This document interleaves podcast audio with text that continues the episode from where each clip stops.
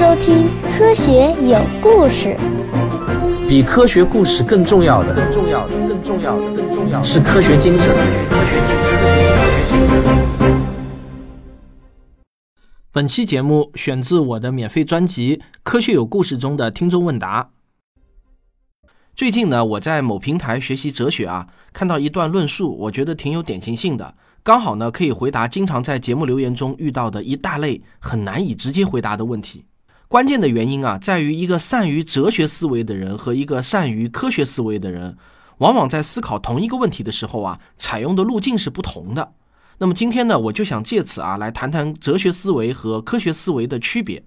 那我先把我看到的东西念一下啊，那篇文章上说。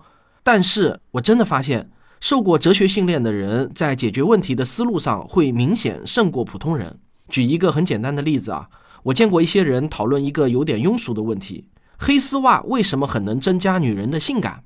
那些没有受过哲学训练的人啊，给出的答案就很直接、很突兀。但是啊，你只要受过哲学训练，看到这个问题，马上就能找到有效的分析路径。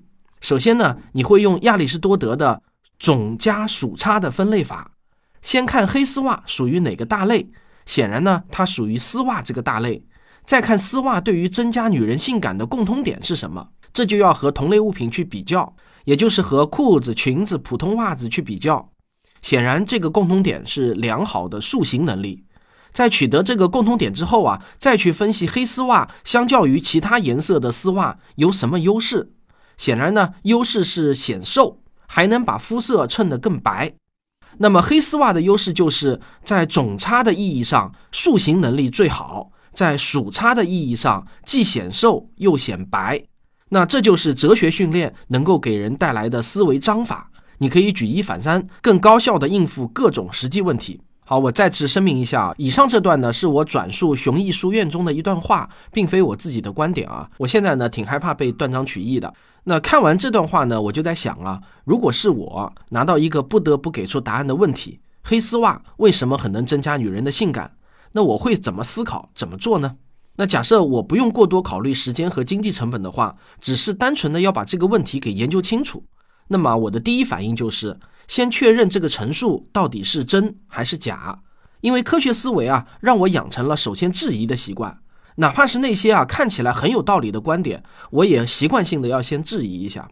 如果说啊黑丝袜确实并不能让大多数男人觉得增加了女人的性感，那么这个命题呢也就成了一个伪命题。我想呢我的第一步就是到论文库中去检索，看看呢是否有前人做过相关的研究，发表过相关的论文。就目前来说啊，任何科学研究公之于众的最佳途径还是论文，尤其是那些发表在核心期刊上的论文。那很遗憾呢。经过我在 Web of Science 上的一番检索啊，我只找到了一些有关腿的长度和女性魅力相关研究的文章，或者呢引用率很低的论文。我并没有找到直接研究黑丝袜和女性性感方面的研究论文。那看来啊，我只能是自己动手去研究这个问题了。那么我想啊，我需要做的下一步呢，还是要确认到底这个陈述是真还是假。这就必须要设计受控实验。在设计实验之前呢，按照科学思维的习惯，我们还要对命题中的每一个概念进行比较清晰的定义。因为在科学思维中，对研究对象要做定性和定量的分析。那我们先来做定性的分析。在这个命题中呢，关键词是黑丝袜、女人和性感。我想呢，黑丝袜和女人的定义啊，不会有太大的分歧。那至于性感，我的理解是啊，对一个男人所引起的代表性冲动的生理反应的程度。如果大家对此有不同意见的话，我们可以在意啊，这不影响我今天讨论的主题。那接下去呢，我就要做定量分析。那这个实验到底该怎么设计呢？我相信啊，一定会有无数种方案，不同的方案也会有高下之分。我现在呢，提出一个并不是深思熟虑后的方案。毕竟啊，我不是真的要发表论文，我只是为了说明一种思维方式。所以呢，如果你觉得我设计的实验其实很笨，那我也会虚心接受的。那我绝对相信有更好、更周密的实验。我设计的实验呢，大致是这样：我先找到一个三十岁左右、各方面都在平均水平的模特，然后呢，我给他拍摄两组照片，一组呢是穿黑丝袜的，一组呢是不穿丝袜的。当然啊，照片要尽可能展现女性的那种妩媚动人的一面。有些照片呢，还需要模特做出一些性暗示的动作。然后呢，我从我的听众中呢找出一百名志愿测试者，当然啊，这些都是成人。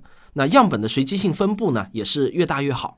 接下去啊，我会把我的测试对象呢分成两组，一组呢称为实验组，让他们看那组穿黑丝袜的照片；另一组呢称为对照组，让他们看那组不穿丝袜的照片。如果条件允许的话呢，我就会用物理测试的手段来测量每一个人在看照片时的血压、心率、呼吸、体表湿度啊，以及海绵体血量等等生理指标。那如果没有这种条件的话呢，我就会退而求其次，设计一张问卷，让每个人在看完照片后呢回答问题。这个设计问卷当然也是一门大学问了。总之啊，原则呢就是尽量不要让被试对象通过问题看出呢我的实验目的。问题本身也是带有定量的成分的。例如啊，我不能简单的问你是否愿意和他约会，而是要让他做选择题。比如说呢，让他选择是更愿意花一百元请他看场电影呢，还是更愿意花三百元请他共进烛光晚餐，还是愿意花一万元一起海南双飞游呢？我相信啊，你能设计出比这更好的问题，那我就不班门弄斧了。总之啊，我相信我的听众当中啊，一定有能够设计出更好问题的人。总之呢，通过这样一个受控实验啊，我们就能得出一个相对可信的结论：黑丝袜到底是否真的会增强女人的性感程度呢？如果是，会提高多少，以及对哪种年龄或者哪种类型的男人最有效等等。当然，这个结论要完全可靠的话，还得由其他独立的机构也重复同样的实验。那我们在这里呢就不展得那么开了啊。好了，上面这步做完啊，我们仅仅是完成了回答问题的第一步。现在我们就要假设实验确认这个命题是真的，黑丝袜确实增强了女人的性感程度。那么接下去我们就要来研究到底是什么原因了。这时候啊，我们就要先提出一个假说，然后呢，我们再用实验的方法去验证这个假说。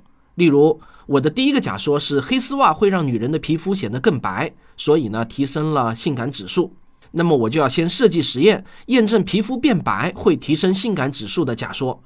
得到验证后呢，我再设计实验，比较黑丝袜、白丝袜、肉色丝袜等等不同颜色的丝袜对男人的影响。当然，我也可以提出另外一个假说，认为是黑丝袜会让女人的腿显得更长，而长腿呢会让女人显得更性感。这时候呢，我就要分步证实长腿对男人的影响和黑丝袜对腿的视觉长短的影响。在提出一个假说的时候呢，我们是离不开哲学思辨的，因为理性的思考啊，有助于我们找到最接近真相的答案。但是呢，科学思维有一个最重要的特点啊，就是在验证假说的时候，不预设哪个假说更有道理，最好呢是忘掉所谓的有道理还是没道理。我们只是严格按照实验步骤做出实验结果。如果我们在做实验的时候有了心理预期，那就很容易啊忽略不符合预期的数据，而强化那些符合预期的数据了。总之呢，在我看来，这个问题可以分解的很细很细，需要把这个问题彻底搞清楚啊，那需要做非常多的实验，甚至呢需要各个领域的专家来一起参与。听到这里呢，如果你生出的一个反应是啊，科学思维的人啊，真是会钻牛角尖，典型的书呆子思维。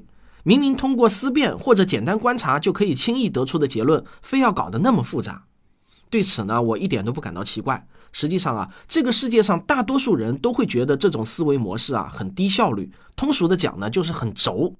那能具备科学思维的人，到今天在社会中啊也是非常少的。我觉得啊，在中国这个数量啊不会超过人群总数的百分之五。